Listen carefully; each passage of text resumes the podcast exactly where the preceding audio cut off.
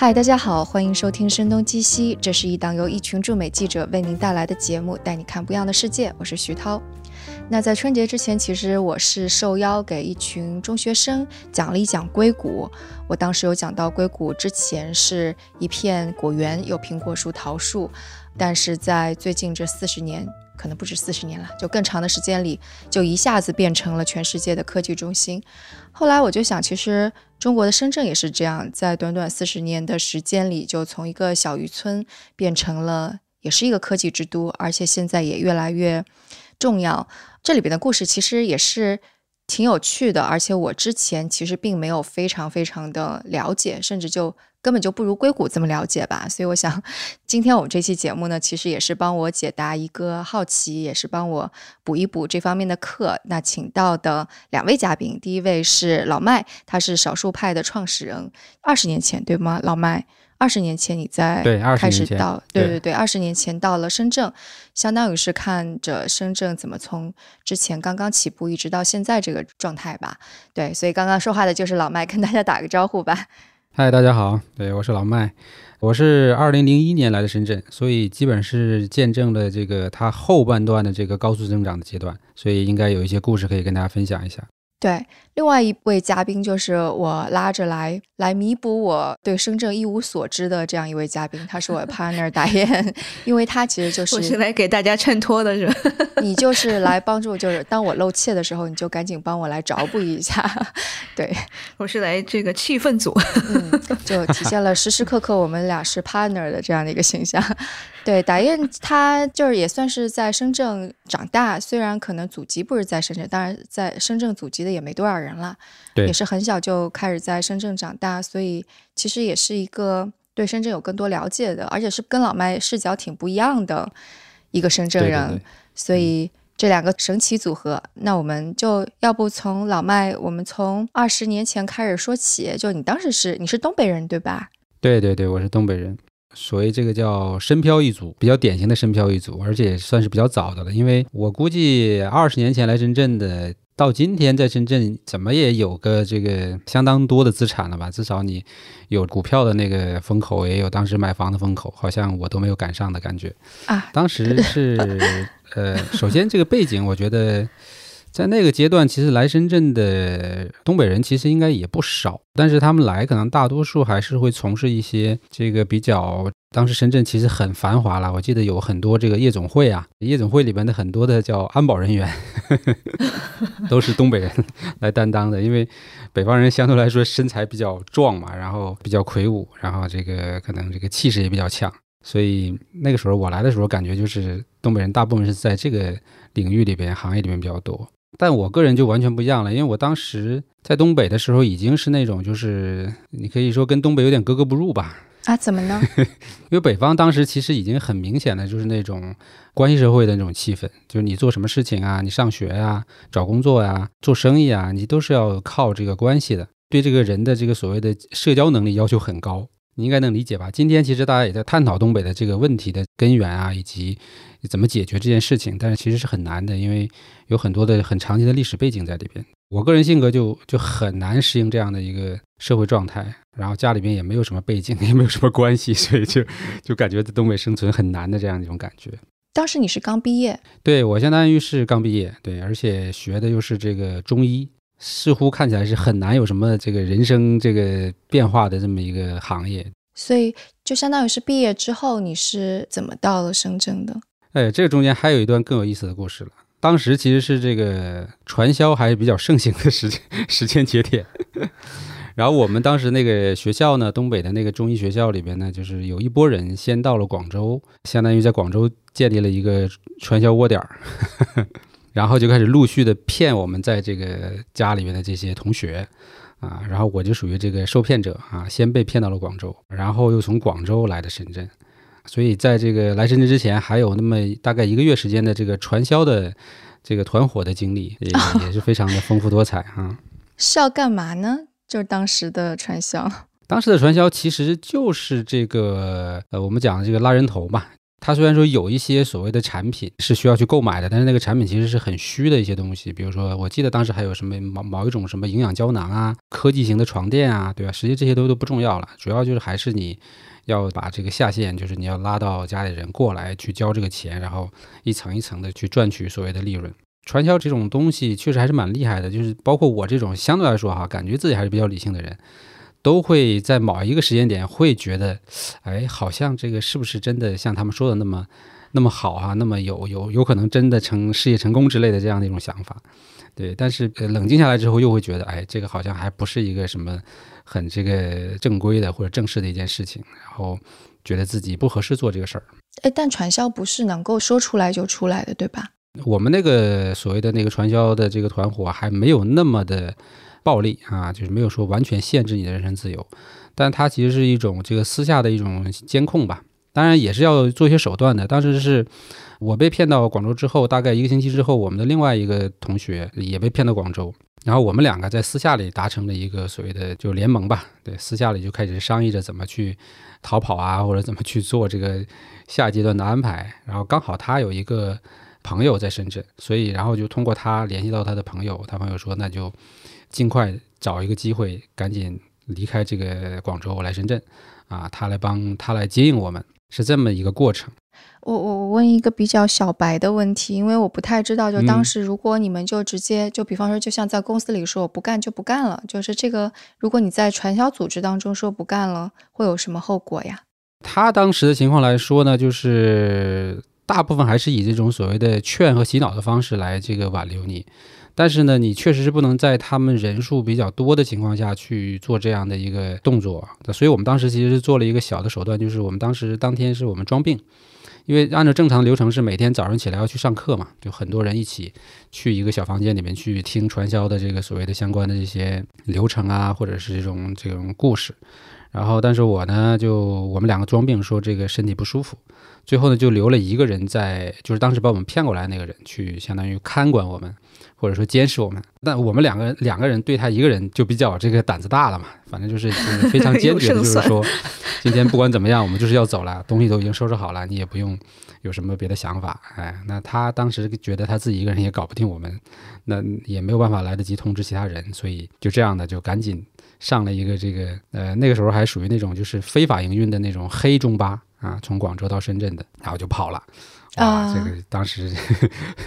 这种感觉就是真的像是那个逃亡一样。嗯嗯嗯，在那个二零零一年那会儿，就是东北的感觉跟广州的感觉就已经非常不一样了，是吗？呃，非常不一样。但是其实我当时的感觉，其实也，其实我对广州的感觉也不太好。为什么呢？我一到广州就开始被骗啊！除了本身传销这件事情之外，在传销之前还被骗。我举个例子，比如说当时的广州火车站其实是非常的乱的。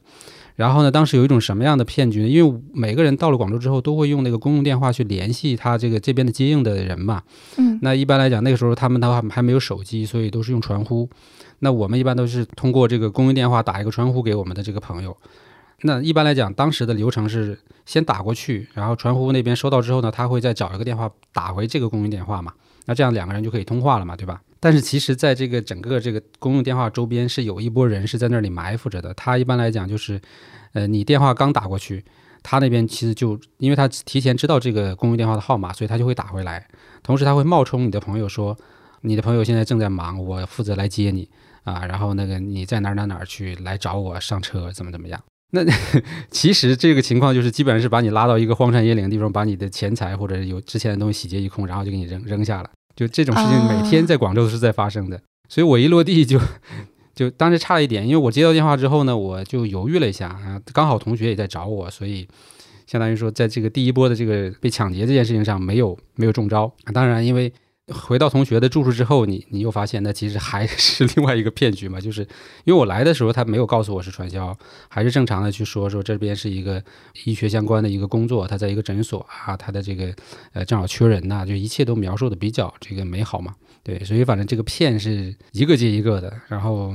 就感觉自己真的特别的老实，就特别傻、特别笨那种感觉。嗯，天哪，这样。所以打爷，你还有印象吗？二零零一年时候。我应该是在初三的时候啊，那就还是在 一个就是在学校里还是很小的。我是我，因为我第一次见到老麦就是去年快年底的时候，这个老麦就给我讲了这些东西，我就这个心里想，我感觉我们俩是住在一个平行的宇宙的深圳。对，就这些东西，我我知道广州火车站会很乱，当时，然后深圳可能像是火车站啊，然后或老街那个地方也会比较乱，但是没有想到这个有老麦经历过的这样的一些事件。对，对，这个真的呃非常真实。嗯，我也我也想了一下，那会儿我好像也知道，就各个地方的，就省会啊什么的，首都啊，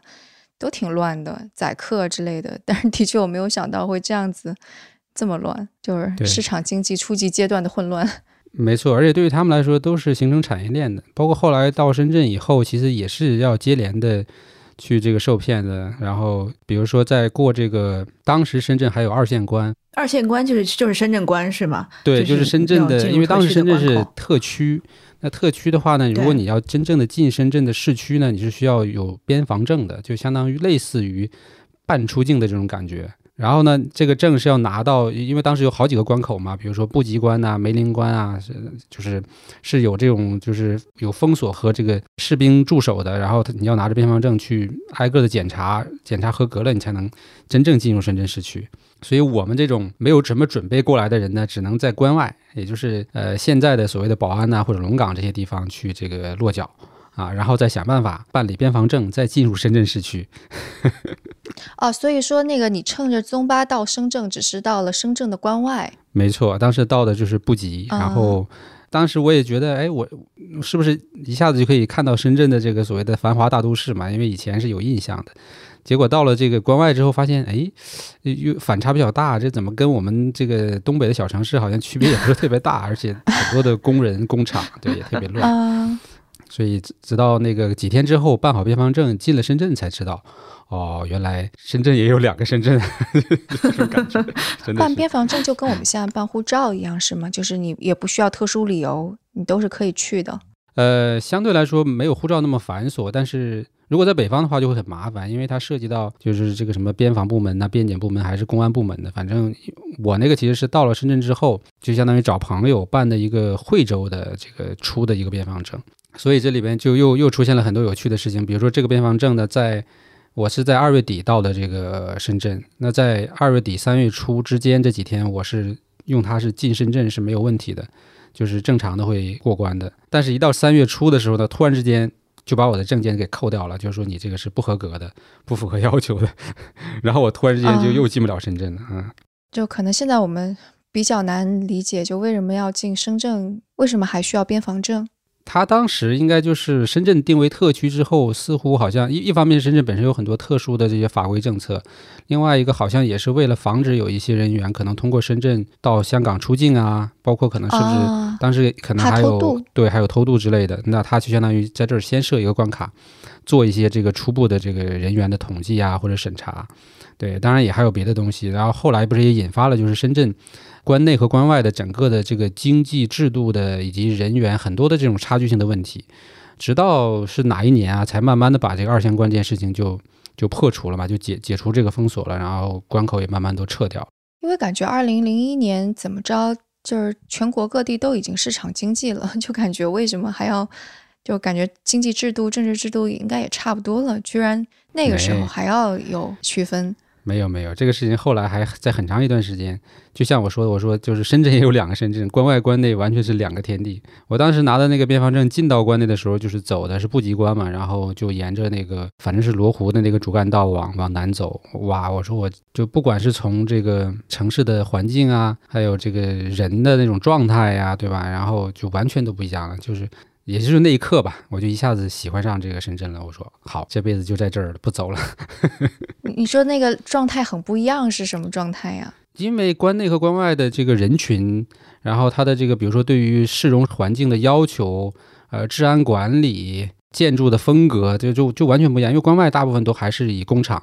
呃为主的，然后还有一些很多那种农民房啊，就是也是那种乱建的，对，就非常的混乱。然后环境卫生也比较差，你看到的人大部分都是工厂的这些这个打工的人嘛，对，所以他们的穿着打扮的其实都是那个样子的，但你一进关内的话，就立刻不一样了嘛，整个的这个相当于硬件设施的设计啊，路面呐、对吧？就我讲说当时的地砖呢，都干净的不得了啊。然后你看到的人呢，可能也是某些白领啊，或者是这个政府的这些从业者等等，所以就 就就就像两个世界一样，真的。打燕，你当时会有这种两个世界的观感吗？关内关外？因为我是应该呃五岁到了深圳嘛，但是我还是有一些这个家人啊，就是爷爷奶奶那一辈都在西安嘛，就是每次两边来回跑的时候，就会老年人 就会问啊你喜欢深圳还是喜欢西安？就这种，就经常会有人来问我。我觉得可能我记得唯一一个比较清楚的就是，很多人就觉得在深圳，因为深圳非常干净，就说好像在深圳你可能三个月都不用擦鞋。对啊花园这个是 大家会经常这个津津乐道的一个一个点。我想了想，现在在北京、嗯出去一趟就 全是灰。对，现在深圳也没有说你之前那么那么干净了，但但是还是不错的，还是对，还是有南方城市的特点。但但你你没有关内关外，就是什么那种的印象了，是吗？因为我我父母他们其实是在八十年代后期，就是很早就到了深圳了。然后他们其实就是可能一开始也就是在深圳就是找到工作，然后就就扎下根来了。虽然可能一开始也都是比较辛苦的，可能就租了人家一间一间房间，然后可能平常过个生日，可能五块钱的苹果都不舍得买，这种也是经过了这种 就是从没有的这种奋斗的过程。但是好像就是到我这个年纪，其实就就还好，就深圳慢慢就长大的这些小朋友，我觉得小时候可能都稍微紧张一点，但是后面其实生活肯定是越过越好的。像刚刚老麦说这个零零年，我刚刚其实想了一下，我应该是在初三。我记得我初三的时候，我学校就是因为我是那个嗯深圳实验中学嘛，其实我学校就在华强北边上，过一条马路就是华强北。然后我当时就已经有手机了。啊、然后我记得我第一部手机，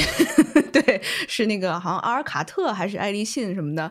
对，阿尔卡特，嗯，爱立信，对对对。然后这个我还有那个 M D 的那个听音乐的那个机子，就是可以你自己录嘛因为当 时。对，所以就我其实当时就就感觉生活还是挺幸福的。对我，我告诉你为什么你可能没有感觉哈。第一个呢，就是呃，你们可能基本上不怎么出关，基本都是在市区内活动嘛，这是一个一个问题。另外一个还有一个就是，出关的话有深圳市民专用通道，啊！哦，天哪！啊，一等公民对和二等公民，对对对，就是这样的。因为如果你你如果是这个深圳的这个户籍有深圳身份证的，那你过关的时候有专用通道的，也不像我们可能要排很长的队，然后你过关的这个速度啊，还有这个手续也很简单，对，所以你们都可能没有感知。所以当时其实真的就是作为我们这种初来乍到的人，就是你会还是会很明显的有这种所谓等级感，一个是。呃，不只是我们，就我们这种拿边防证的，对吧？是属于最普通的。那还有一种是拿深圳暂住证的。当时深圳暂住证也很了不得，就是你拿暂住证的话，你在过关这件事情上，你也会非常的就是简单了嘛，因为你不需要任何证明了。那什么样的人才能拿到暂住证呢？暂住证是需要你在深圳市区里边有公司来给你去承办这个东西，就是公司来负责为员工办暂住证。所以你如果没有稳定的工作，那你是办不了这暂住证的。有点像我们美国美国我们那是工作签证一啊，样。对，好像啊，对，真是而且当时更这个夸张的讲啊，就是那个时候好像还有一些这种就是类似于收容制度，也属于尾声了。就是收容制度什么概念？就是如果说你你你属于这个在街上，在正常可能被这个盘查的时候，你拿不出任何证件的话，那就有可能被公安部门就直接装到车里边，拉到这个收容所去进一步处理了。所以当时就呃我们特别怎么怎么处理？怎么处理？就是要不就遣返回原籍啊，对吧？要不就查你有没有什么其他的问题啊，对吧？进一步处理。所以当时我们就特别害怕，就是说办到暂住证之后，随身必须要带好，然后你在任何时间随时要准备接受盘查。然后呢，暂住证就证明说你是一个在本地有稳定工作，然后有这个 有有有担保的这样一个一个东西，你不会担心说可能被意外的就被抓走啦，或者被遣返这样的问题。对，天哪，这是嗯在自己的国家里有一种非法移民的感觉。是这样的，确实是这样的。对，我是很后来才听说有这样子的故事的，我我就一直都是不太敢相信，因为觉得这个不像是我我所了解的深圳，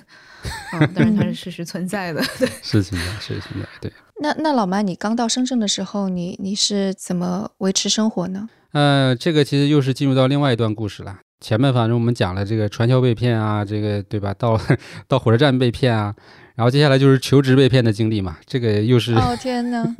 好伤心。对，因为当时呢，我当时因为我是学中医的嘛，所以我当时唯一的这个所谓比较有把握的东西，就是我这个属于中医的这个理疗或者中医这个推拿的这个技术。我当时也有相关的职业的证书，所以我觉得先从这个工作开始呗，至少能在深圳先这个生存下来。所以那时候其实给自己的呃目标其实是很低的，就是说哪怕没有工资。只要能提供吃住，对吧？能让我在这个地方先安定下来，那然后反正再找机会都可以。然后后来这个到了市区转了一圈之后，就发现市区有很多所谓这种，呃，就是这种休闲中心呐，或者这种叫理疗中心啊等等这些地方。那我们发现，哎，看来我们这个工作还是有有希望的，而且有很多是非常大的那种综合性的娱乐场所。但是呢，其实也是因为有这些类似于我们这样的这个求职者以及这样的场所，就催生了一种假中介。嗯，他们呢就。会在很高的这种写字楼里边弄一个就是很像样的办公室，然后呢，在这个楼楼下放一个这个红色的这个所谓的招聘启事啊，然后这个就是说，呃，你想找类似这种工作的这个人可以上几楼几楼，然后我们就有这个面试啊相关的这个相当于介绍之类的，有的也会冒充是某某什么这个公司的这个招聘处，但实际上这些其实基本上都是假的。那我也就首先就要就要经历这样的考验嘛。对吧？然后找了一家觉得很像样的，然后上去了。上去之后，他们还非常的，就是流程化的，就是先有一个可能，呃，小接待员，对吧？现在询问你一些基本资料，对吧？然后说白了，其实就是在套取你的个人信息吧，大概知道你是一个什么背景，对吧？会对于这件事情的了解程度。那套取完之后，大概可能他们内部就就可能通气了，说啊，你稍等啊，我去给这个经理汇报一下，啊，然后接下来就是有个经理会见你了，那经理就会有表现出另外一番气势，啊，就说啊，觉得你还不错啊，这个那好，OK，那你要愿意的话呢，OK，那我们接下来就首先这个要交这个什么工衣费啊，就是工作服要先花钱买，然后呢还有一个培训费啊，要先培训，对吧？你把这些钱都交完了。然后我们就先安排你到一个地方培训，培训 OK 了之后上岗，就是这么一一个系列的流程啊。那我们心急嘛，你想知道每一个求职者到了这种地方都希望能尽快工作，所以呃硬着头皮就把这些费用就交了啊。交完之后就会被带到一个所谓的培训中心的地方，然后。其实就是在当时，我记得也是在罗湖什么地方，反正就是一个类似于那种民房里边的做了一个宿舍，然后所谓的在那个地方培训，其实就是找两个师傅忽悠一下。但是到了这个阶段的时候，我们就已经觉得这个事情已经有问题了，那我们就没有再去了。后来的话，我们从侧面了解说，这个骗局它是这样，它是一个就是你在这个地方培训完之后呢，他可能会找一个单位让你去测试，然后就告诉你说你这个不合格，你要继续培训啊，然后就再换外另外一家再去培训。所以每一次培训可能就是五百八百这样的费用交，每次就这样交，就这样一直一直把你骗到彻底没有钱为止，啊，撤了之后，后来在这个黄岗村啊，就是就是现在这个福田的这个黄岗村，找到了一个相对来说比较小的这么一个所谓这个理疗中心，直接跟老板进行的这个所谓的这个上门的这种呃面试以及考察，然后就算是把这个第一个工作给解决了，就算在深圳安定下来。那现在回头看，五百八百也也就，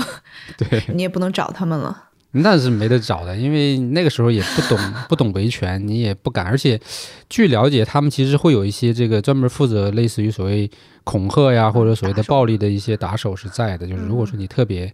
对吧，要找事儿，那他首先是这一轮你还要再再再经受一次这个折磨，所以还是早早的 早早放弃，早早跑吧。对，而且我觉得之前就已经经受了那个什么暂住证啊，还有啊就什么通行证之类的磨难，对，而且就是天天是担惊受怕的这种，在这种心理上，然后我觉得就更加容易被他们就忽悠进去，看到更加高大上一点的，就很容易相信吧。对，所以，所以我们确实来到深圳之后，我们真的就是。直面的就是深圳所有的现实，所有的 最残酷的那一面。我觉得对于这个人，所以是不是很多嗯很多人心态也会崩掉吧？对，嗯，我觉得应该肯定会有崩掉的。而且那个时候，反正各种的这种所谓的这种求职受骗的故事也蛮多的。反正我是真的每天像坐过山车一样，就是这个心情就是这这就没法形容那种感觉。你有快要感觉自己要崩掉的时候吗？嗯，那就接着讲。我刚才不是讲我这个拿暂住证在进关找到工作之后嘛，我因为我当时跟约定的可能是第三天去上班，还是下一周我忘了。然后呢，我就又回到这个关外来，这个跟我们这个同学的这些朋友啊，就相当于跟人家交代啊，然后告别嘛，要准备进去上班了嘛。刚好在这个时间点，就是我第二天兴高采烈的带着所有东西准备过关上班的时候，就到了这个三月初，所谓的我这个边防证不合格的那个时间了。就突然之间到关口，把这个证件扣掉，把这个身份证也扣掉，同时还交了罚款，还罚了我一百块钱。一百块钱相当于现在的什么的感觉？一百块钱，那个时候我当时到深圳的时候，应该也就是也就剩下一两百块钱吧，估计。所以包括当时求职被骗的那些钱，都是还是借了这个同学朋友的钱。然后那关键问题是你工作已经找好了呀，也答应人家了，但是你现在过不了关啊，就相当于这个工作马上就没了啊。你说当时那种那种状态是怎么样的？就觉得一下子就掉到这个人生低谷了，我觉得。然后那个就想各种办法嘛，因为当时在关口的话是有这么一个说明，就是说如果说你有这个。关内的是这个相当于单位的所谓接收的这种什么合同啊，或者类似于这种说这种信呢，你有可能是过得了这个过，就是先过去嘛，因为证明你说已经在那边可能被这个聘请了。然后呢，我就去跑到这个关外的一些这个做公章的地方，做了一个假的公章啊，按照我当时去面试单位的那个记忆做了一个假的公章，然后自己打了一份假的证明，战战兢兢的跑到关口递给这个工作人员，看看能不能。结果也也失败了，就是根本就是不合格的嘛，各种可能你的什么规范呐、格式啊，包括各种东西都不合格啊，然后而且还花了又花了我几十块钱。最后最后你猜是怎么样？最后其实是在深圳的这个朋友啊，因为他在深圳已经有好几年了，他就说，其实你不用那么那么麻烦，你在关口的这个这一边会有很多人是专门负责代关的，你只要给他钱，他可以负责搞定。关口的检查人员，让你顺利的过去啊。那就检查人员其实也就睁一只眼闭一只眼，就只要拿到好处就行了，是吗？对，那而且他其实也不贵，就是五十块钱。对，所以你只要在这边跟他商量好，然后给他五十块钱，他就会浪费了好多钱。对，他就会给你一个这个呃身份证和这个边防证，然后但是这段我都不知道能不能播啊，然后就告诉你你从几号关口过去，然后我就是这样过去的。但是呢，这事情没有完。过了关之后呢，会又围上来另外一拨人，他会再恐吓你一次，就是说，哎，你刚才非法过关了，你现在要把你身上的钱全部交出来。如果你不交出来的话呢，我们就带你去公安局，把你拘留。它其实是一个连环套。天哪，这个就是一系列的黑产。对对对，一系列的一系列。但我当时运气比较好，就是因为那个那个深圳本地那个朋友是跟着我过来的，他是有暂住证的，所以他过来之后看到我被人家围起来，就立刻就是这个驱散他们嘛，就说啊你们干嘛？你们想怎么样？然后那他们也就没有再继续去这个为难我了，然后我就立刻上了一个小巴就跑了，跑到我那个工作单位去了。就在那一天里面，整个人就是从天上到地下，从地下到天上的感觉。哦，所以刚刚你说的这一切，就包括你去那个刻个公章之类的，都是在一天内发生的，是吗？对，都是在那一天里面，因为我很着急，你很担心，就是人家找到别的人顶替了你的这个岗位嘛，那你又要重新去找，这很难的，因为前面找工作，一方面是受骗，另外一方面也也花了差不多可能一两个星期的时间，基本上走遍了什么福田、南山这些地方，就好不容易找到一个人家愿意就是接受你的这么一个地方。你找深圳关内的朋友也还是需要像你刚刚说的，在公用电话里边打一个传呼机，然后等着他打回来的那种，是吗？呃，深圳的这个朋友还好了，他其实我们呃来的时候，他其实就已经有这个手机了，有个人电话了。当时就是爱爱立信的某一款，还是那个彩色的。其实那一刻就奠定了我对于整个就是手机或者数码产品的所谓的这种兴趣也好啊，或者说那种感觉。所以后来为什么创业去做了这个相当于科技产品的社区以及媒体？其实从那一刻开始就产生了这种种子。啊，是这样。对对对。所以去那个老板有抱怨你迟到吗？呃，还好，我是提前给人家打了个电话，告诉说这个遇到了一些问题，可能要延迟延迟一天或者怎么样的，跟他打了个招呼。那人家还挺客气的，说那行，呃，没问题。就是其实。今天当我自己做了这个企业管理者的时候，其实我会能体会到，其实对于人家来说，对吧？就是你并没有那么重要。比如说你来或者不来，或者你晚一点来都没有问题。但对于我们这种就是，对吧？就是相当于以此为就是唯一的这个机会或者生命的一种感觉的这些人来说，就是我们就是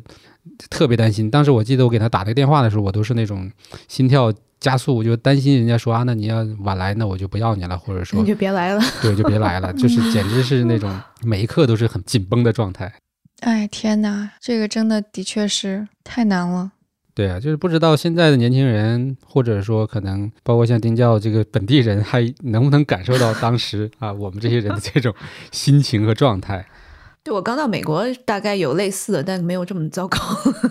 对，我 应该有签签证的问题，然后找不着工作的问题，其实都会有一些。对，对我觉得找不着工作，可能这个是所有就毕业生啊或者什么可能共同面对的，但是会遇到这么多受骗呀，然后而且还是一一系列的黑产，一环套一环的这种，可能的确比较少见。对，但你说现在的那个，就比方说要去南下打工的，就没有太多就学历的，是不是同样还会遇到这样的问题？现在我觉得要好很多了，因为后来逐渐，一方面是关口撤掉了嘛，另外一个就是这一块的所谓的这个正规化的这个，比如说对于中介的管理啊，以及。随着深圳整个产业迭代嘛，这种黑产慢慢的都少了很多，但会在其他地方又出现其他的黑产，那可能会是更高一级别的了，对啊，那这个就是另外一回事儿。我觉得黑产这件事情可能真的就永远都会存在，只是它也是在升级，对升级迭代的这种感觉。对对对，是，对是这样。但安全肯定是好了很多，因为我记得小时候肯定不管在公共汽车上啊什么的，就都得包，从来没有敢在背后背过，全都要背在胸前。对，然后特别是到什么老街这种地方，你就特别得小心。我就反正在公共汽车上被被抢过手机，然后我又被我抢回来了。对对，你又抢回来了？你怎么 抢回来的？就是就是我会坐在那个，我记得当时坐在那个后门下车的那个座位那块儿，然后我就一直在玩我的手机嘛。门一开，然后就有一个人就在我站在我旁边，就想一就一把抓了，就想往下冲嘛。然后我其实就反应比较灵敏，就一直没松手。然后 厉害，对对对，所以就抢着抢着，好像有旁边有一些什么其他的大叔大婶啊，说后面说帮我，就是也也使了使劲儿，所以那个坏人就没有把他抢走。啊，是这样。对，这个当时还有很多，对飞车党啊这些，挺多的。但是我觉得应该是从这个大运会之后，深圳的治安其实是好了非常非常多。对，深圳不是原来那个你说那个叫什么机车党，叫包头党，就是拿一个什么铁棍儿，骑着这个摩托车就过来敲你的脑袋，然后直接就把你项链直接就扯走啊，这种其实都是我们听说的坊间的这种。这种犯案的这种传闻，哇，我们今天聊这是不是太黑暗了？有点这个感觉都让人没法相信深圳是未来的硅谷，这怎么可能呢？但现在完全不是这样，现在超级安全，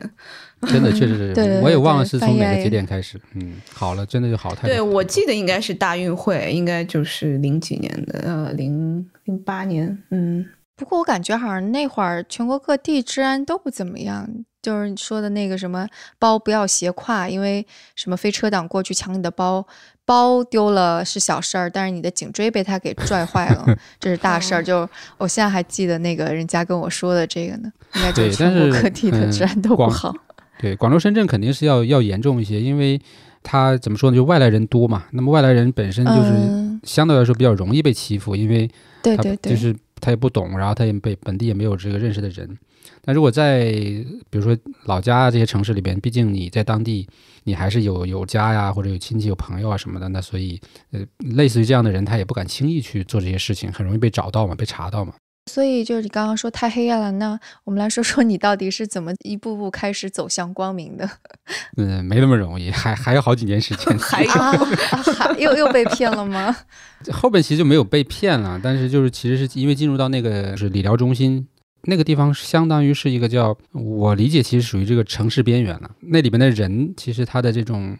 呃，生活状态或者说这个工作状态，也不是深圳主流的这些，比如说可能在从事贸易啊，从事可能这个金融啊，或者就是这个主流的这种工作人群，又又看到了另外这么一个层面的一波人的这种生活状态，所以也也感触挺深的。在那个地方待了应该有两年多，不到三年的时间。那个首先。黄岗村以及当时深圳还有几个离口岸特别近的村，他们都有一个外号叫“二奶村 ”。啊，能明白吗？嗯嗯嗯，这个地方就属于相当于是，呃，大部分的这个人都是香港人在这边消费，然后以及在这边去租房生活，就属于他们的深圳的第二个家，你可以这样理解。然后大概可能每个星期对回来一次。那这个时候，像我们这种场所呢，其实主要也是服务他们，然后也会有一些这个女的同事。那其实他们大部分也就是属于这样的一种双重身份啊，一边是在这边工作，另一方面其实就是属于这个香港人的这个属于这个嗯第二家眷吧，可以这样说哈。嗯嗯，当然后后面也有很多人是跟他们去结婚，然后也去了香港，对吧？可能成为了香港的这个市民之类的。但是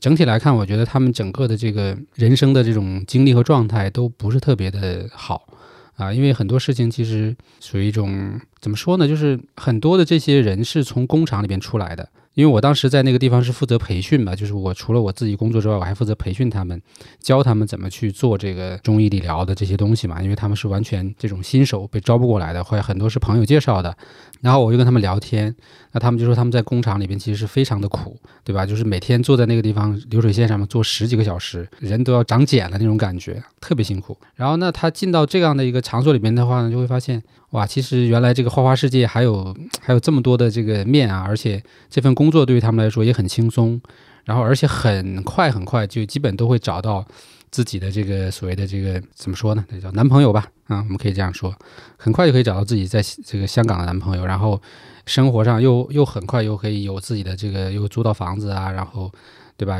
收入上又很稳定了。但是又有另外一个悲剧，就是他们赚到钱的，全部都大部分。寄给家里面去，给这个老家盖房子，或者是供自己的弟弟上大学，相当于把自己所有的青春和所有的这些这些东西都耗在了深圳，然后自己其实最后基本上没有得到任何的这个幸福也好啊，或者长期的自己的个人价值，就是你完全想不到的，或者说就是平行宇宙一样，大家生活在同一个空间里面，但是从来没有交集，也从来不知道还有这样的一些人群。对，折叠深圳，对，折叠深圳。然后那当时我。工作两年多之后，我就发现，就对我自己来说，其实已经没有任何的所谓的成长和价值了嘛。然后，当时曾经是想过说，是不是要自己以后做老板来做这样的一种所谓的行业，对吧？还专门写了这一个商业计划书，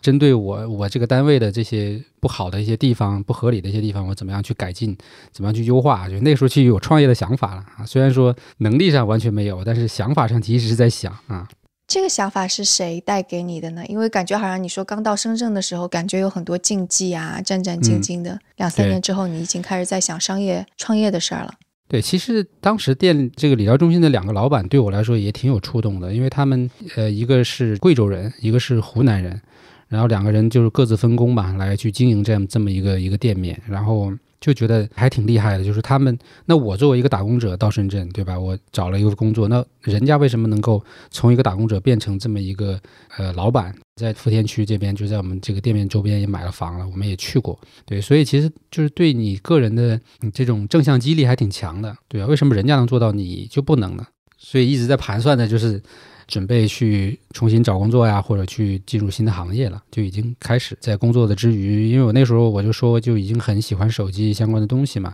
所以工作之余的话，基本都是去华强北，对吧？那天我跟丁教说，就你去华强北，你初三去华强北，我也去华强北，对吧？我说你你你可能是去买手机，我是去看手机，因为我买不起那个时候，太贵了。嗯，其实当时应该是更多的，我妈经常会拉着我去香港买一些这种水货的。手机因为会便宜很多，就是港版的大概如果可能是七八千的手机，它能够便宜两千呢。对，所以没错 没错，对深圳人都喜欢这么干。所以你去华强北就很开眼界嘛。然后基本上吧，我觉得我大部分的这个休息的时间都是耗在这些地方了，就是华强北啊，或者是或者这个各个手机的店啊，然后去看这些东西。自己也买了很多的书，那个时候还有什么数字通讯呐。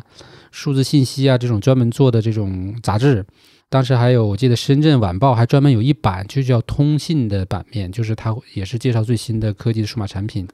这些东西。反正我每期都买，每期都看，就就特别喜欢那个，就它已经变成了那种就是日常生活的一部分了，对吧？嗯，每天就就沉浸在那样的一种状态里边。好吧，这个也很平行，一边在做理疗师，一边对数码这么感兴趣。对对对对对。所以你刚刚说那个非典，其实也给你带来一个转折。对，当时其实有几件事情啊，一个是九幺幺，对，零一年，对吧？就是我到那个工作单位的时候呢，其实我们的收入是跟这个经济相关的，有点像蝴蝶效应的感觉。我们在这么遥远的这么一个地方的一个很小的一个领域里面，能感受到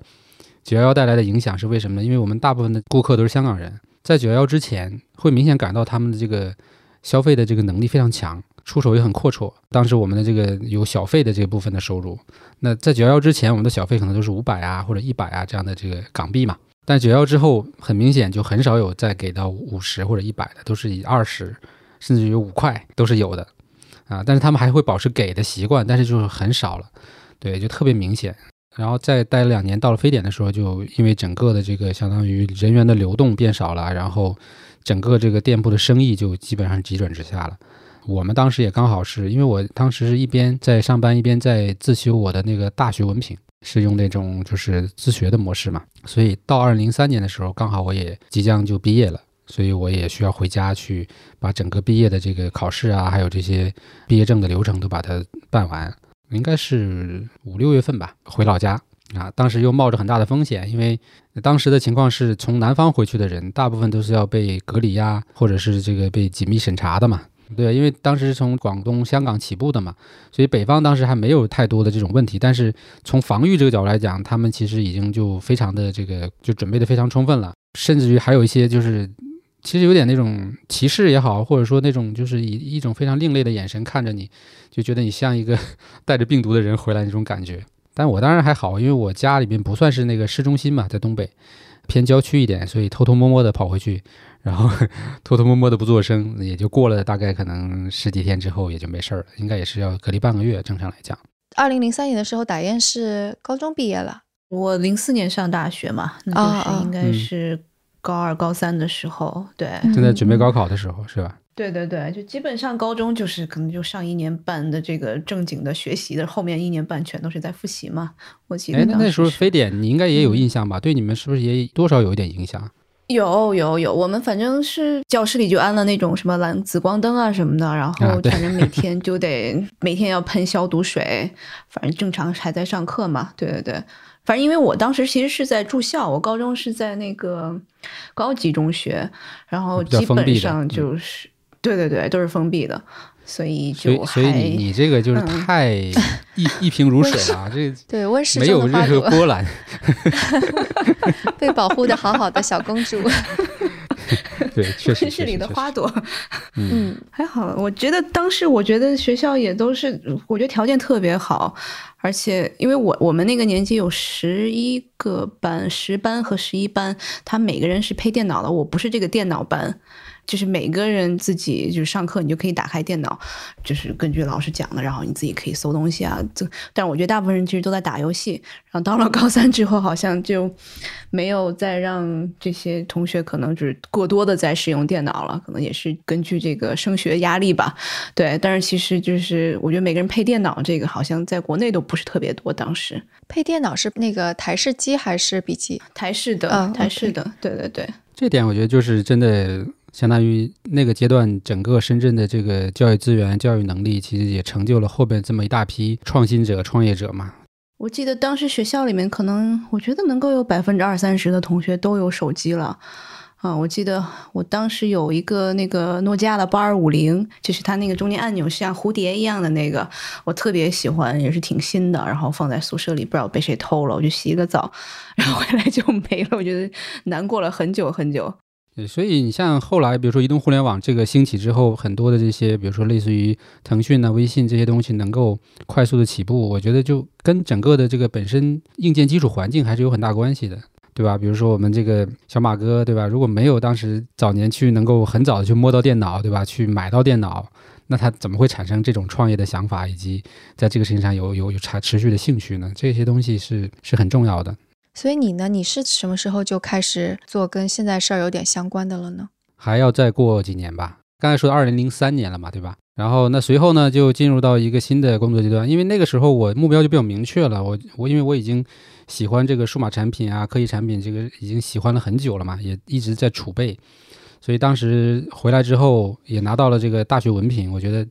呃，换一个行业找工作应该对我来说不是那么难了嘛。所以当时其实第一个目标就是想成为这个手机卖场的销售员，要求不高。对，当时的想法就是，哎，反正每天能摸到最新款的手机，对，就很开心了。然后做了很多充足的准备去应聘，结果又又遭受一次打击。就是我其实在这个产品相关的参数啊，或者说所谓的这个产品介绍这块，我做了很多功夫，去答这些东西的时候也对答如流。但是从这个应聘者的角度呢，他看的不是这些东西，他觉得一个销售员你不需要专业，你只需要你的这个亲和力特别好，你能说服客户去买这个手机，对吧？下单买产品，就是你服务的那种感觉好，其实远比你的专业 专业能力高更重要。对，就可能是那个特别会来事儿，对对对，哥啊姐啊先叫上那种，嗯，对对对。然后我当时的状态就是，首先长相第一就是比较这个凶，对吧？另外一个就是看起来也比较老气 啊，是的，是的，是的，没有，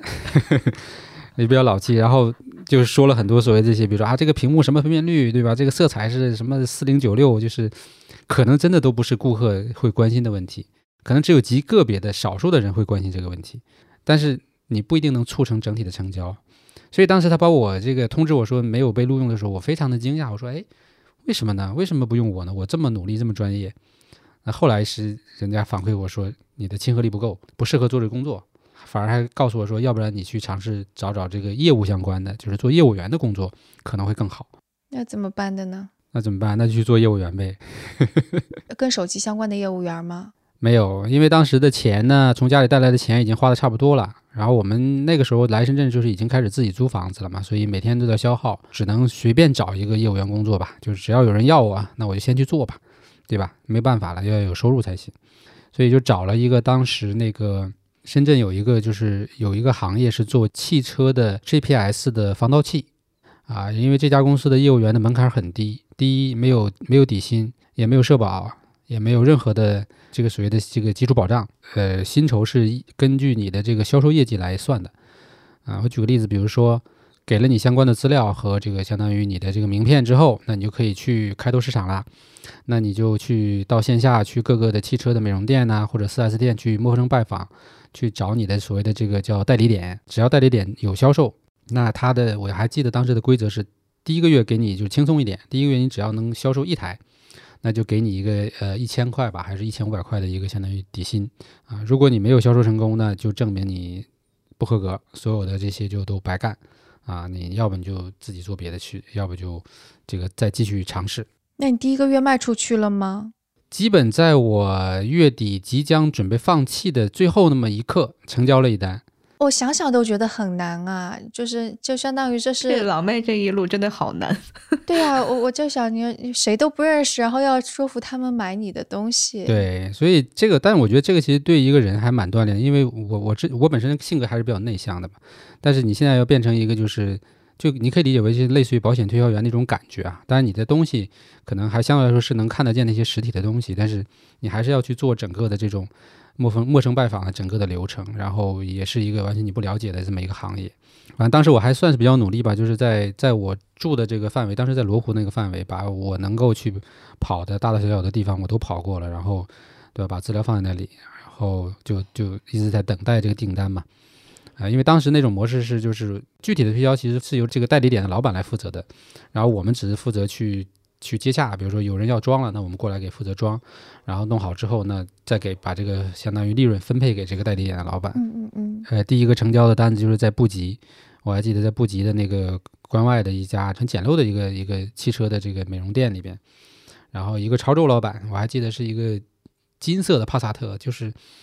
你可以理解那种就是土豪 土豪感对 那种感觉，然后人也是那种就是很土豪的感觉，然后。我又经历了人生第一次的这种被杀价，你知道吧？就是你老板看起来很有钱，但是人家可珍惜着这个自己的这个钱呢，就是给我说一大堆，最后就是把我压到了基本就是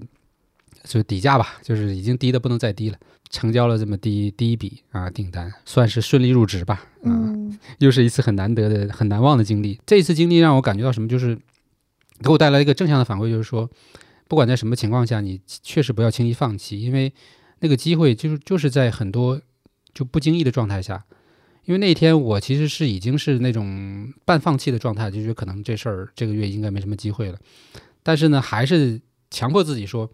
哎，反正闲着也是闲着嘛，就再出去走一趟吧，就是这样的一个情况。刚好我走到那个地方，刚坐下，然后老板正在跟那个潮州老板在交流这事儿，那我就逮着这个机会就介入了。那如果那天没有去的话呢，那可能真的就没有机会了。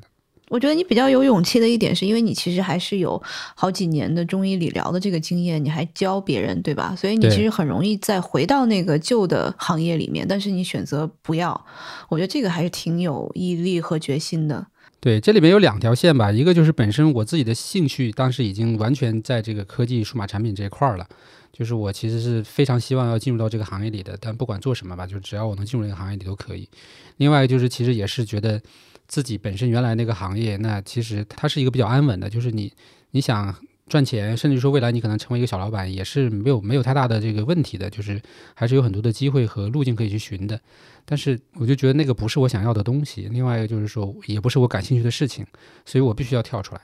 对，不管做什么都要跳出来。当然，这个路程，你就是说白了，你选择了一条更难的路。就像今天我们做少儿派一样，前前段时间有一个朋友跟我聊，总结来说，就是你其实选择了一条更难的路，但是呢，也能走出自己的一个特点吧。对，但你永远都是选择最难的路，那你就真的是在前进，在进步嘛。你如果永远选择最容易的，那你就只能原地踏步了。对，但回头还是挺享受那个过程的，因为。你可以认为，就是每一次的所谓的困难和挫折，都是对你个人的一个历练嘛。那段的经历，就是让我变成，就至少我变成了一个，我敢去跟别人沟通，对吧？敢去跟这个这个陌生人去交流，对吧？或者是推推销我自己产品，至少我这个能力是有了，以前我是没有的。嗯，是这一点我特别知道，作为一个内向的人，最开始要去跟人 家沟通有多难。我感觉我做记者的时候，最开始也因为很内向。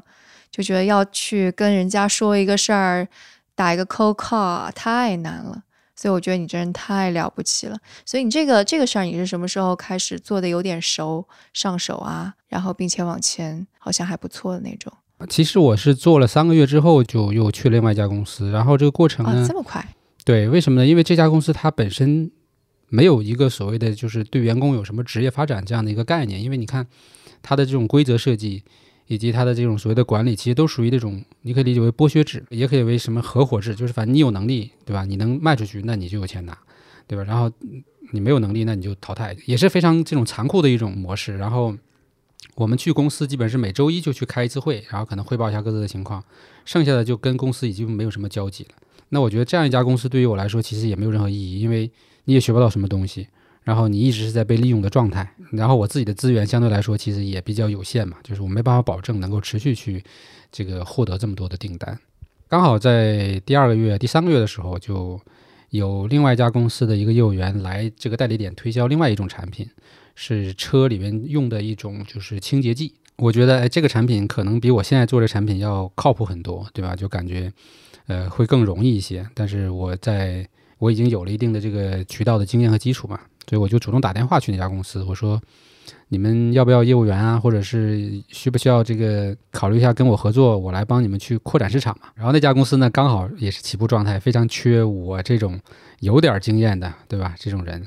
立刻就把我叫过去，然后进行了一番这个友好的交流，就直接邀请我加入我他们公司。然后这次就是。是深圳第一份有底薪的工作，底薪八百，已经非常的 这个 不错了啊！不管做不做，都有八百块钱拿，就这个意思。所以我就进了这家公司。后面的事情就就很有意思了，因为进去的时候是以一个非常这个基础的业务员的身份进去的。业务员每天在外面跑呢，老板要求每个业务员写这个工作总结和报告啊，因为你每天其实见不到你人嘛，你到底做了什么，老板也不知道。然后我当时其实还是非常的这个呃用心的去写这个报告。别人大部分都是写我几点几点到了什么地方，跟谁谈了什么事情，对吧？有个什么结果，呃，我们所谓的就是流水账嘛，对吧？那就完事儿了。然后我呢就会写很多自己的想法，比如说我今天可能看到了一个代理点的一些问题，对吧？可能怎么改进一下，对吧？或者说产品上我发现好像这个宣传上啊，或者说什么包装上啊，就是反正我能想到的我都写。人家写一写写半页，我就能写到两页或者三页的这个工作报告。结果呢，这个工作报告就被这个公司的大老板看到了。看到之后，他就觉得很奇怪哈，这个小伙子怎么跟别人不一样？单独叫我到办公室聊天。我当时还记得，说大老板这个当时我们说叫叫李总，说突然要找我聊天。我说我犯了什么错误？这是要要干嘛？要辞退我吗？就是胆战心惊的去了。然后他就说：“哎，你这个报告写的不错，那以后你这个工作报告就直接交给我吧。”相当于跳过了原来的那个销售主管呐，还有一个什么营销总监，我反而跟这个老板直接建立了这种 联系。对，所以其实那那那段时间发展还蛮快的，就是很快一年吧，应该从业务员做到这个相当于销售主管，然后又做到了一个一个板块的负责人吧，相当于是这样。对，然后又又又不断的被提拔，又又又去了另外一个板块，开始去出差，去其他城市代理商那里做培训。嗯，这些反正都是我之前比较擅长的，反正一切都比较顺利。然后，但是又又进入到一个新的转折是，呃，这个公司老板之间产生了经营上的分歧，大概在那个一年时间那个节点，这个公司拆伙了，拆伙。然后呢，呃，两个老板都有挽留我，就是说。呃，一个是这个传统，就是我之前做的这个业务领域的老板说你可以继续做业务员；一个就是比较赏识我的那个老板，他说要带我去新的公司，对吧？就重新做新的事情，就让我选，你选哪个？你是留下来，你还是跟我去做一个完全全新的东西？什么新的东西呢？当时其实是什么东西我都不知道。啊，天哪！好吧，就是因为做新的，然后你就走了。对，但是因为跟这个老板呢，我们一直就是，我就我觉得这个老板的人品，或者说他的这个对我的这种有点那种薄弱的感觉吧，就是他能教我去做一些事情，所以我说那我就跟着你走，我就不在这个留在原来的公司了。到了这个老板的新公司，其实是一个贸易公司，当时手上能做贸易的资源呢，也只有就是老板的这个。在内地的一个上市公司的这个钢材产品，又进入一个全新的领域了，然后反而跟我的那个，呃，所想去的那个什么电子啊或者科技的那个领域没关了嘛，进入到一个做这个工业产品的这个贸易，国内贸易或者是国际贸易这样一个领域。但当时我是觉得，有一个老板能这样的赏识你，对吧？他愿意给你这么多的机会去锻炼，呃，然后还很很愿意放手，因为他其实是。把这公司即使基本都交给我去管了，然后他自己去做别的生意了，所以我觉得这其实也是一个就很难得的机会嘛。虽然说可能没有进入到我自己那个喜欢的那个领域什么的，但是我觉得值得去好好的去珍惜一下这个机会。但好不容易就金子总算能够发光了。呃，对，就是至少你开始有一些就是你自己说的算，或者说你可以自己去通过自己的努力来看到这个结果的这么一个阶段。感觉就是这个正经的白领了，就跟之前你可能想的 是个管理者了，已经，而且还不只是简单的白领，是管理者了。对，因为我刚来深圳的时候，那个在深圳接应我们的那个朋友，他其实就是一个销售主管，对吧？就是典型那种业务员的那种范儿。我第一次见到他的时候，他是穿着西装，然后拿着手机，带着一个小的业务包嘛，那种感觉就是特别精英范的。啊，我当时就说，哎我什么时候能做到他这样的状态，是吧？那我就很心满意足了，就是。就是预期很低，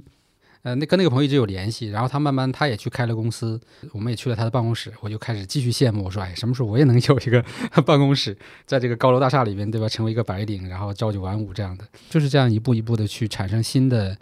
呃，你所谓的叫什么这个愿望啊，或者新的这个憧憬，再去刺激你去去做更多的挑战，那就是这样过来的，就没有说。来的时候把一切都想得很好，对吧？或者说像现在很多创业故事，就是说啊，我当时做这个事情的时候，我已经想到了一年、五年之后、十年之后我要改变世界。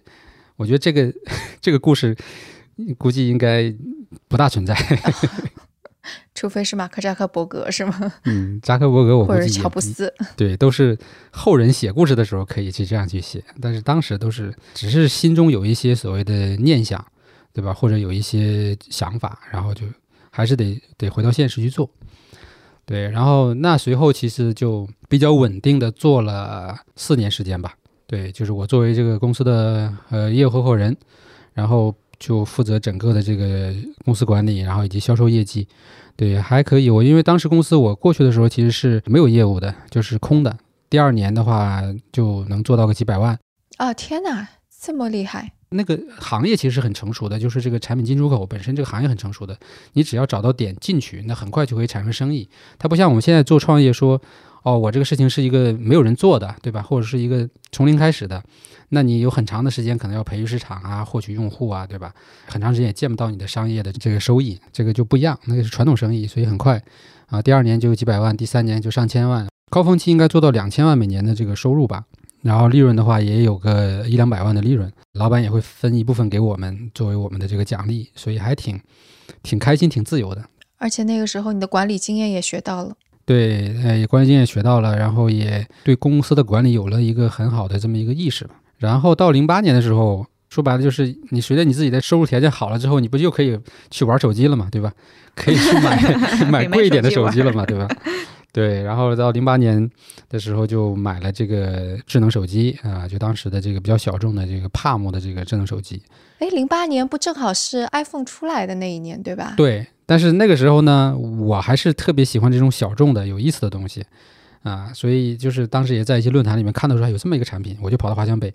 去买了一台。然后回来之后呢，才发现哇，这个手机的门槛很高。怎么说？对，如果是个新手的话呢，你连那个中文语言你都装不上，就是你你只能用个英文版，然后连中文输入法也没有，你甚至于连连短信都发不出去，就是这样的一种。但是你稍微这个弄用点心去去折腾一下呢，你发现它的功能又极其强大，就比当时的 iPhone 也好，所谓的塞班的产品也好，都要强大 N 倍。嗯，而且它的那个响应效率很快，软件也极其丰富。所以它就是这么一个很奇怪的这么一个产品，玩好的人呢就非常的喜欢，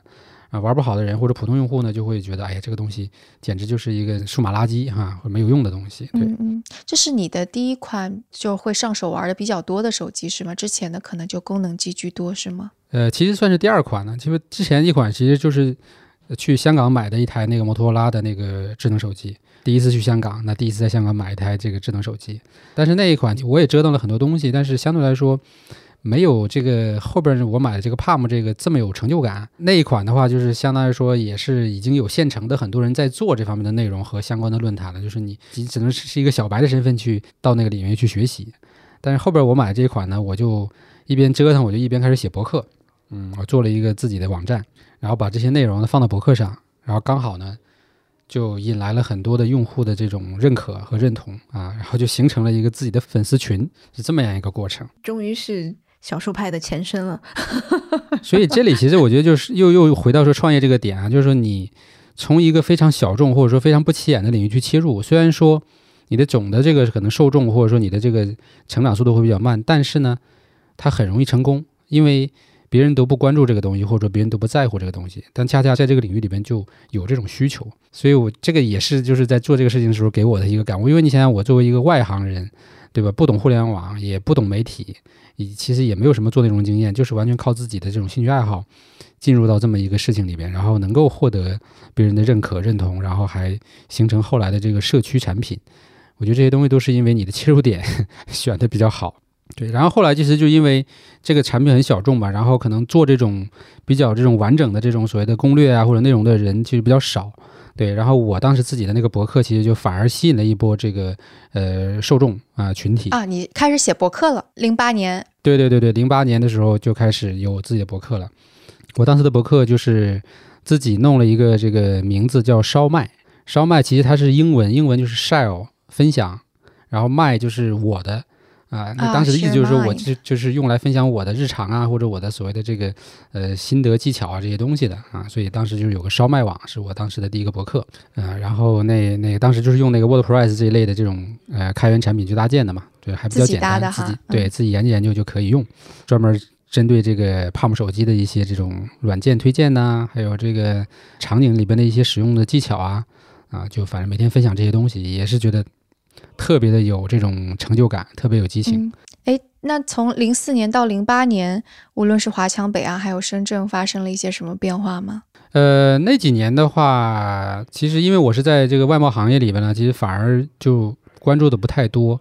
我我自己的感觉好像就是水货手机，包括那个叫翻新手机。当时其实就是形成了一个很大的产业了。我我买的那个帕姆其实也不是全新的，因为那个时候这个帕姆好像还没有进国内，应该还是还是进了之后很贵，我忘了是是什么情况了。反正就是我们都要去那个市场，当时应该叫远望数码城，我还记得。嗯，对，我们都是要去那个地方去淘这种手机的。然后这种手机里面也有一些不一样的这种所谓的就层级，比如说什么。呃，七天机、十四天机，对吧？还有什么官翻机、什么翻新机，就是 有好多好多好多不同的这个等级啊，还有定价。七天机、十四天机是什么意思呀？七天机、十天机就是卖场里面用来做展示的，或者是就是呃，客户买回来之后呢，用了七天不满意，但是并没有是质没有质量问题，退回给这个呃手机厂家的，那这部分东西就会流出来另行处理嘛。但是呢，其实大部分所谓那个时候所谓的七天机、十天机，都是翻新机，对，所以华强北当时也是一个非常的混乱的市场，而且这个时候其实有很多东北人就开始介入在这个领域了，而且也是比较赚钱的。哦，是吗？对，华强北当时应该，呃，所谓的水货市场的部分，应该还是由这个可能，呃，本地的这个潮汕、潮州的这这这些呃本地人在运作。翻新这部分，就是大部分就是东北人在运作。为什么呢？呃，我觉得呢，就是东北人胆子比较大吧，这种事情也还是属于这种属于被监管的这种东西嘛。对，另外一个就是他们在这个赚钱这件事情上，我觉得，呃，生意头脑其实也还是可以的。嗯，我当时也接触了几个，就是做的还蛮大的，就是他们的办公室都是在哪儿，在在大中华广场。啊，对，那种很顶级的写字楼里边，明白。但是我反正对这种生意我就没有兴趣，我就觉得，第一就是这个不属于这种叫很很正的事情，就是说我们理理解为叫什么偏门呢，对吧？属于完全是奔着这个赚钱去做的，因为你每卖出一个产品，说白了，其实你都是在欺骗你的用户嘛，因为必然这个产品里边的各种的问题、瑕疵什么的，其实都是天生存在的，但是你要。为了卖出去，你就要骗用户说这是什么这个四四天呐，或者说甚至于如果是那种纯小白的，你肯定就会被骗出这就是新机，或者是怎么样的一个这个什么拆包装的机器，这个水很深的。就像前面我们讲到的那几个黑产一样，这就变成了当时深圳的另外一个黑产，对，而且非常大。所以打烟那会儿去华强北之类的研究这些东西吗？好像也没有说是特别去研究这些东西，但是也会去去到处去去逛。因为我妈她是特别喜欢数码产品、买手机的人，她可能一年能能换个好几部。哦，是吗？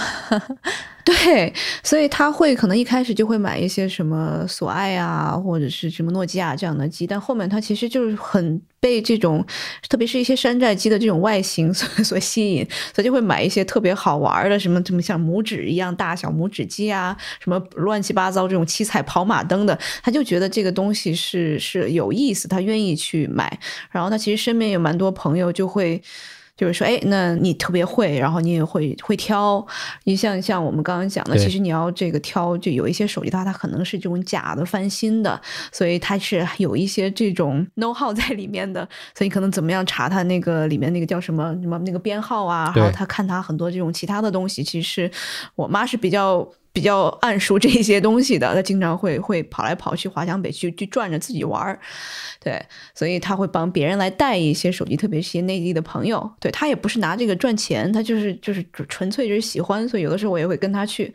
就把别的人买包包、买衣服的那种镜头放在买手机上，喜欢买手机。嗯，这里我觉得其实又出现了两个平行世界，就是说，比如说像本地人，对吧？或者说可能收入已经非常高的人，那可能肯定就是去，比如说这些官方的店啊，或者这种正品店啊，对吧？也不会在意价钱的问题，就随手就买了嘛。然后可能有新的机器出来，就随手就换了嘛，对吧？这其实是一个很常规的操作。但是那在我们这个这个客群里边，我们这边人这波人是愿意，其实非常喜欢折腾，就是他希望是在合理的价格里边拿到最高性价比的东西，哪怕这个东西它不是新的，或者说它本身可能有一些潜在的隐患，我也愿意去去尝试这个事情。还有一些其实就是钱不充足啊，就没有那么多钱。比如说当时 iPhone 可能我忘了那时候 iPhone 多少钱啊，我我也没买过。对，但是像我们这种。功能可能比 iPhone 还强大的机器，但是因为你是用这种渠道去买，那其实它，我当时我记得也就是两千多块钱就可以买到一个功能很强的这种叫智能手机，对，所以有很多这样的人就是对此，呃，非常的这个痴迷，有的是确实是不差钱，有的可能就是因为是缺钱来选择这样的产品，所以华强北形成了很大的一个产业链条，呃，各种的翻新的产业链呐，包括这种水货产业链啊，其实。呃，支撑了很多年吧，我觉得，嗯，也成就了很多的这个富豪，嗯。但就是从零八年开始，差不多你就慢慢向你呃感兴趣的方向越来越近了。对对对对对，就终于算下来应该是将近十快十年的时间了吧？因为从零一年来开始对手机开始感兴趣，对吧？想做这个事情，包括应聘失败，然后一直到零八年、零九年，我才终于有机会进入到这个。对吧？我喜欢的这个行业里了，所以我一直说这十年的沉淀和这个锻炼，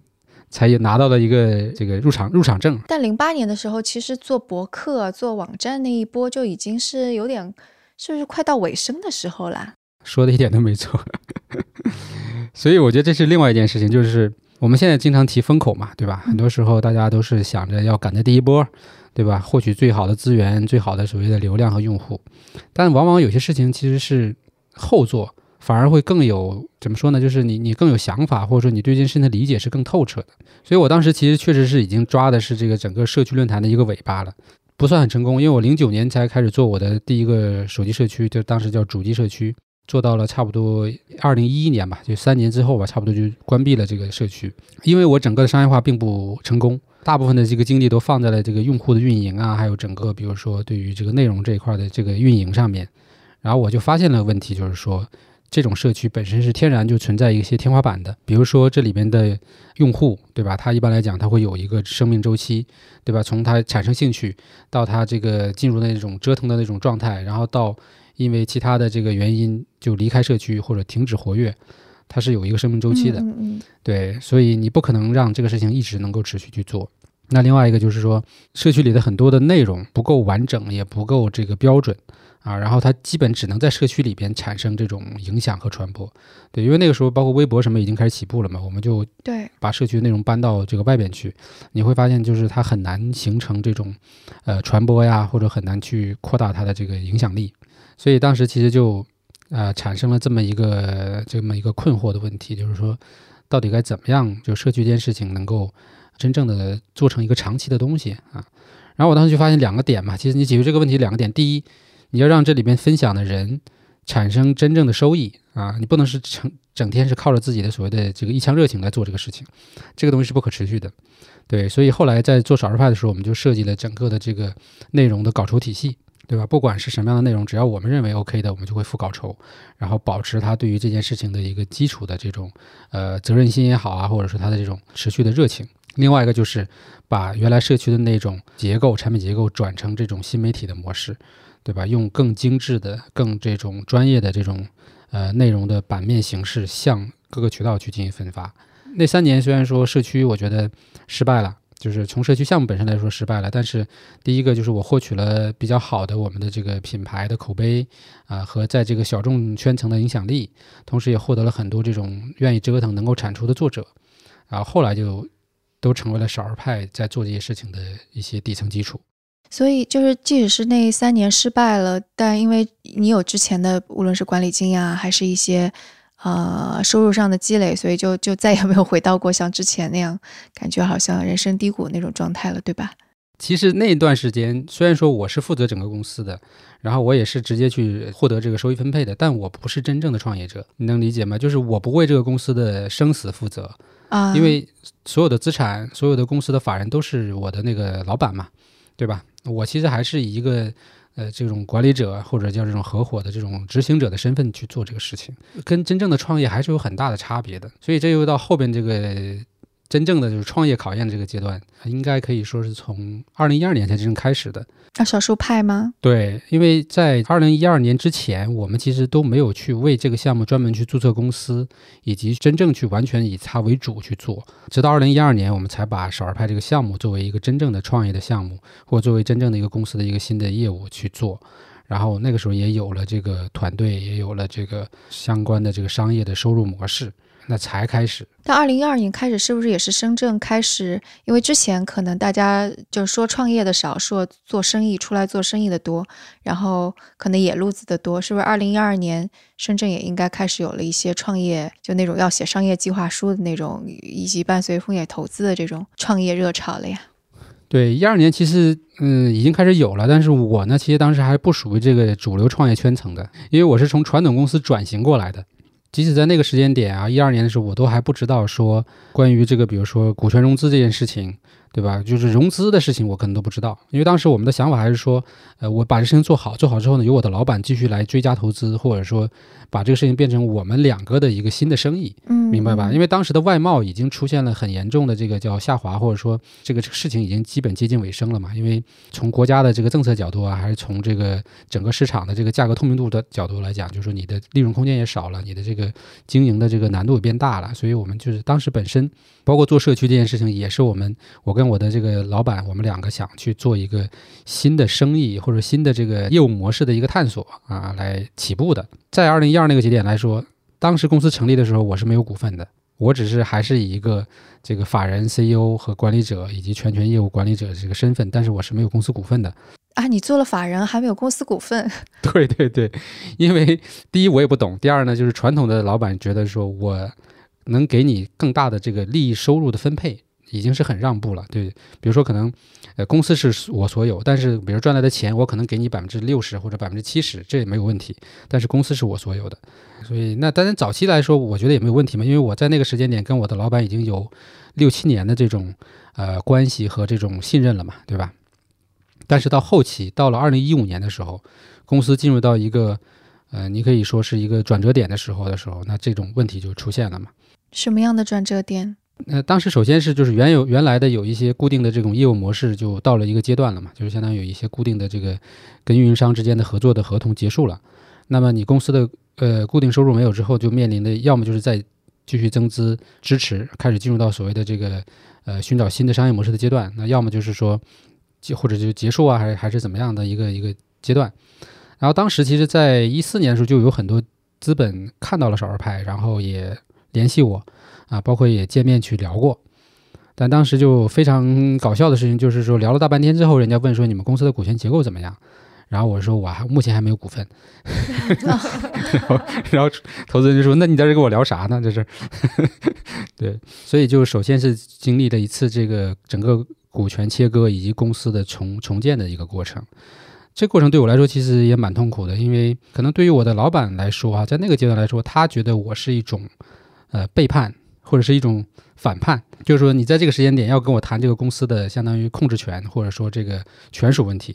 对吧？那你是什么意思呢？你想想，你前几年都是由我来这个支持你，或者说这个从零开始，从一个业务员开始到现在你能管理一个公司，这都是我给你。建立的这样的一个环境，对吧？那为什么在这个节点上要跟我去，呃，争这件事情？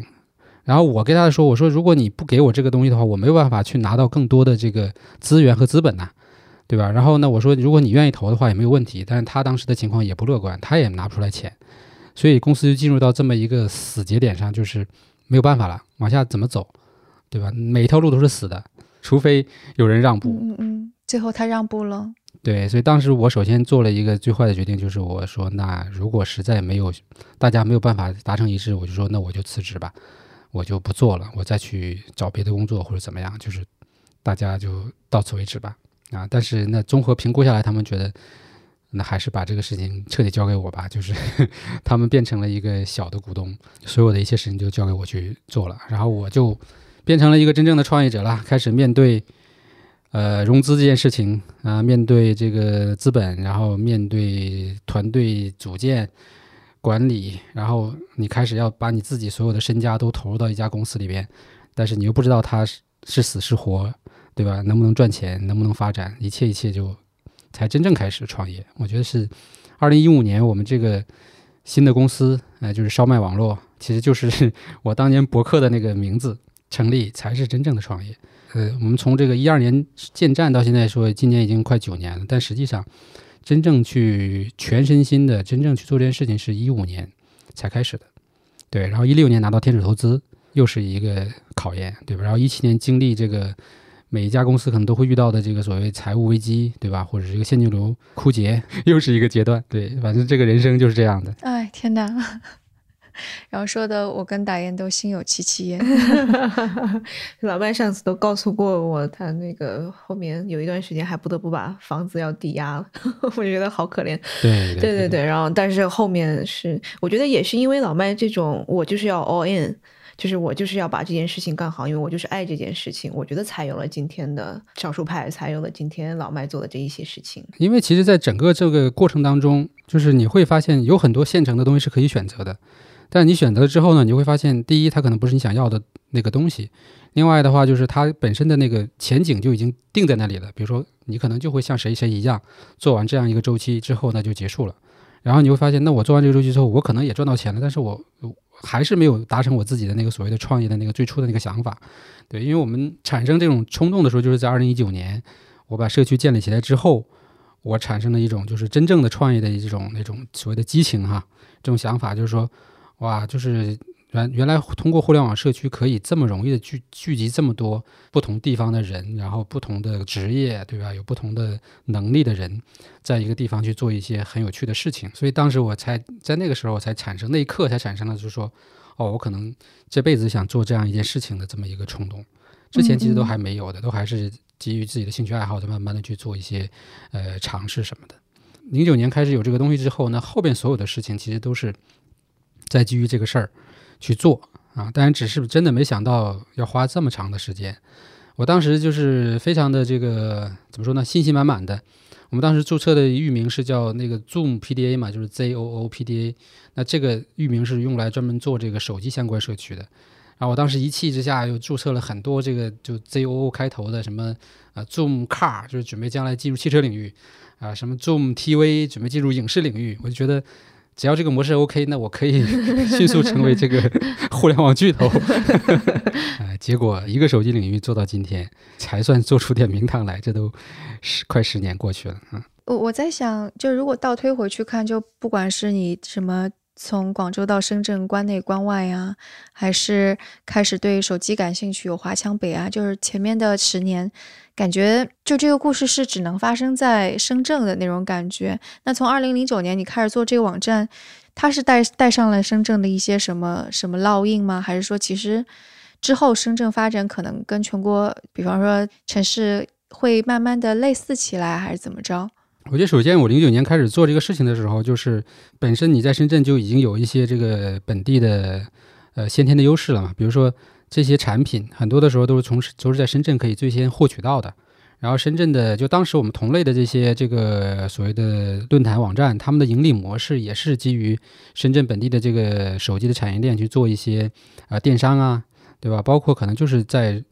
拿这些这个本地商家的一些广告的这个投放啊，这个产业链其实也间接的养活了一大批的所谓的这个个人站长啊，以及这种社区。而且当时做的比较好的，同步在起步的，比如说那个微风网，当年 iPhone 最大的这个社区最火的，那它它如日中天，对他们也是在深圳起步的。然后那个后面还有机锋网，对吧？安卓这一块的这个当时最大的社区，那其实都是跟深圳有这种紧密的产业关系的。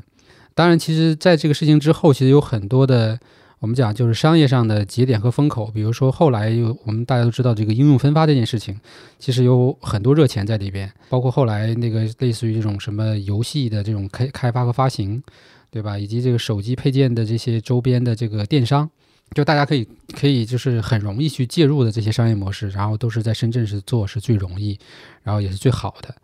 然后后来的话，包括有一些这个本地的一些行业媒体，比如说后来像雷锋网，对吧，在深圳起步啊，然后呢，它也带动了本地的一些资本开始关注，比如说媒体呀，对吧，相关的这些领域的这些项目。对，那个时候我觉得就是真真正进入到一个主流的创业者这个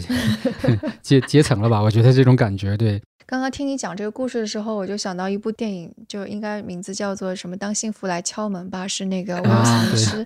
演的那个，就前面也是特别的各种潦倒，然后到后来还不错吧。呃，而且我觉得比较欣慰的是，坚持这么多年之后，我觉得至少我们确实在科技媒体这个这个事情上找到了自己的新的路径，或者说它是一个可持续性的，并且也是一个跟其他人都不一样的这么一一个一个路径。对，我觉得这个其实可能是这两年我最有成就感的，或者说觉得让我能够特别更有信心的、更有激情的这种状态。因为毕竟在一个行业里面，你想你已经就是这个熬了这么多年，正常来讲肯定会有一些疲劳啊，或者说有一些